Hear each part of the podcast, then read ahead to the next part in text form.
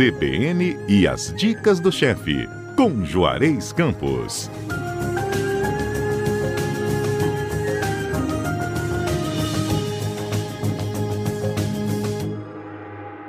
Olha, eu vou te falar uma coisa.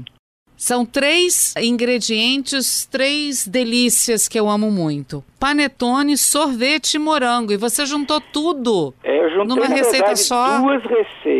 Eu peguei um sorvetão que a minha mãe fazia e juntei um panetone que tá sobrando, aquele monte de panetone que a gente ganha no supermercado, tá um monte de promoção de panetone, Uhum. né?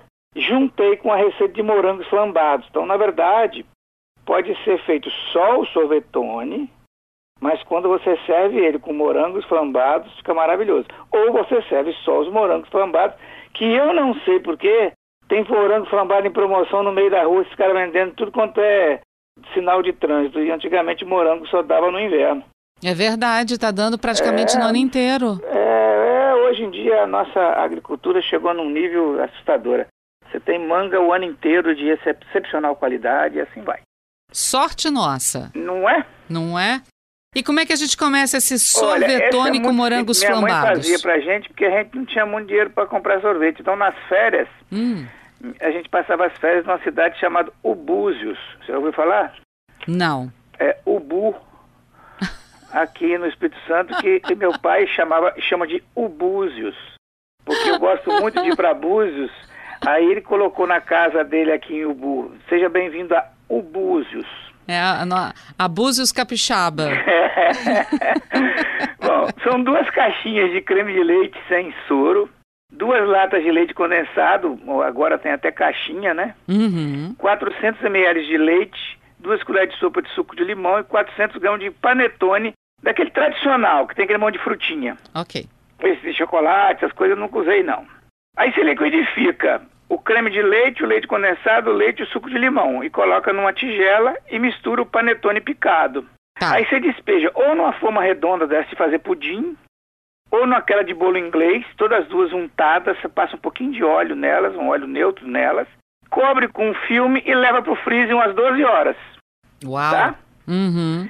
E aí você tira, né? Deixa um pouquinho fora da geladeira, solta. Pode servir puro.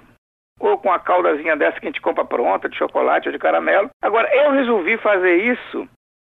Eu fiz o seguinte, eu fiz em forma de bolo inglês, para eu cortar aqueles retângulos bonitinhos, certo? Certo. E servi ele no meio, e, e- no fundo eu coloquei morangos flambados e coloquei ele em cima. E uma folhinha de hortelã em cima só para dar um charme. E os morangos flambados são como? Uma caixinha de morangos lavados.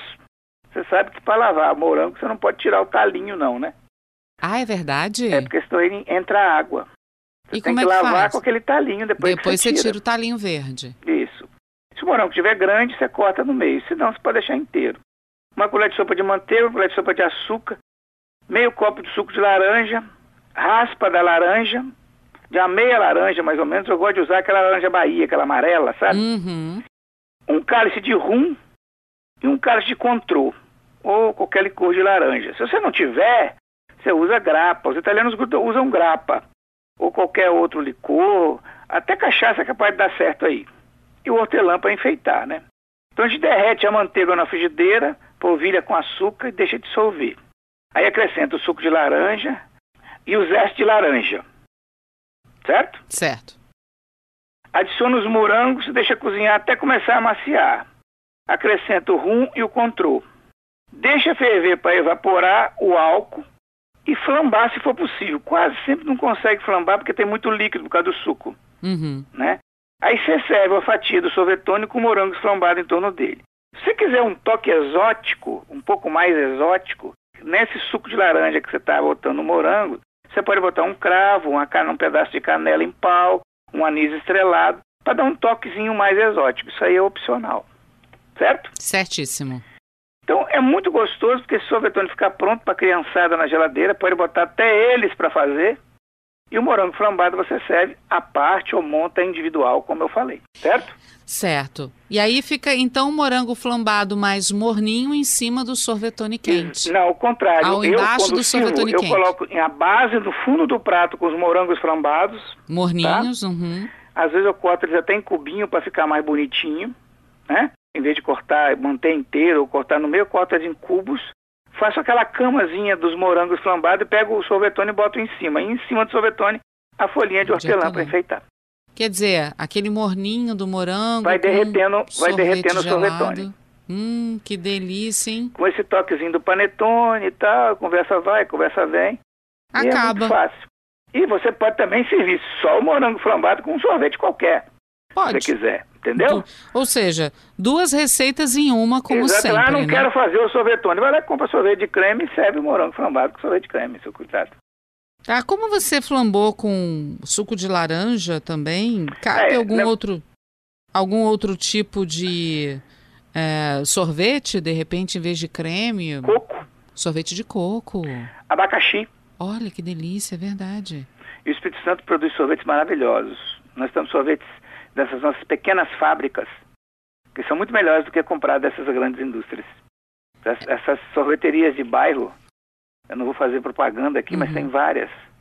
Você pode tomar, tem sorvete de coco verde, tem sorvete de abacaxi, com um pedacinho de abacaxi, às vezes. Eu ia falar isso agora, sorvete de coco com um pedaço de coco, sorvete de abacaxi com um pedaço de abacaxi, exatamente. sorvete de abóbora com um pedacinho de abóbora. Nossa, combina bem com... com o, o, charme vai ser o contraste do quente do morango com, com o sorvete, né? Que delícia. O gelado do sorvete. Sobremesa, ou ela tem que ter contraste de temperatura, ou então ela tem que ter crocância. Porque como é a última coisa da refeição, ela tem que ficar na sua memória. Então, temperatura ou textura? É, igual salada, né? Salada. A salada ela tem que ter, além de acidez para fazer você salivar e receber o próximo prato, ela tem que ter ou choque térmico, um quente com frio, ou então alguma coisa crocante, croutons, bacon, amêndoas, o que for, para você massagear o cérebro antes de comer. Palavras do grande mestre Claude Troagro. Gente, como é que pode, né? Essa química da gastronomia. É, hoje em dia se valoriza a textura, né? Uhum. Fora o cheiro, né? Que é um Isso, espetáculo à parte, né? Tudo. O aroma. Tudo. Tá bom? Tá certo, então, chefe Juarez, olha, muito obrigada mais uma vez. Tá aí uma receita, gente, prática, né, super simples, com panetone que de repente você ainda tem aí do Natal. Morango que você está encontrando super fácil, ingredientes também bem fáceis. Você pode fazer só o sorvetone, pode fazer só o morango, pode fazer os dois, pode usar o morango com outro é, sorvete. Então, infinidades aí de combinações para você pelo nosso mestre Juarez. Se você não conseguiu anotar todos os ingredientes, não tem problema. Daqui a pouquinho vai estar lá no nosso site, o cbnvitoria.com.br. Só você procurar lá CBN, as dicas do chefe, que você encontra não só a receitinha de hoje, mas todas as receitas que a gente já passou aqui nos últimos meses. E aí houve essa conversa, esse bate-papo gostoso, né, Juarez? Essa conversa fiada. Juarez, obrigada. Até sábado que vem. Até sábado que vem. CBN e as dicas do chefe, com Juarez Campos.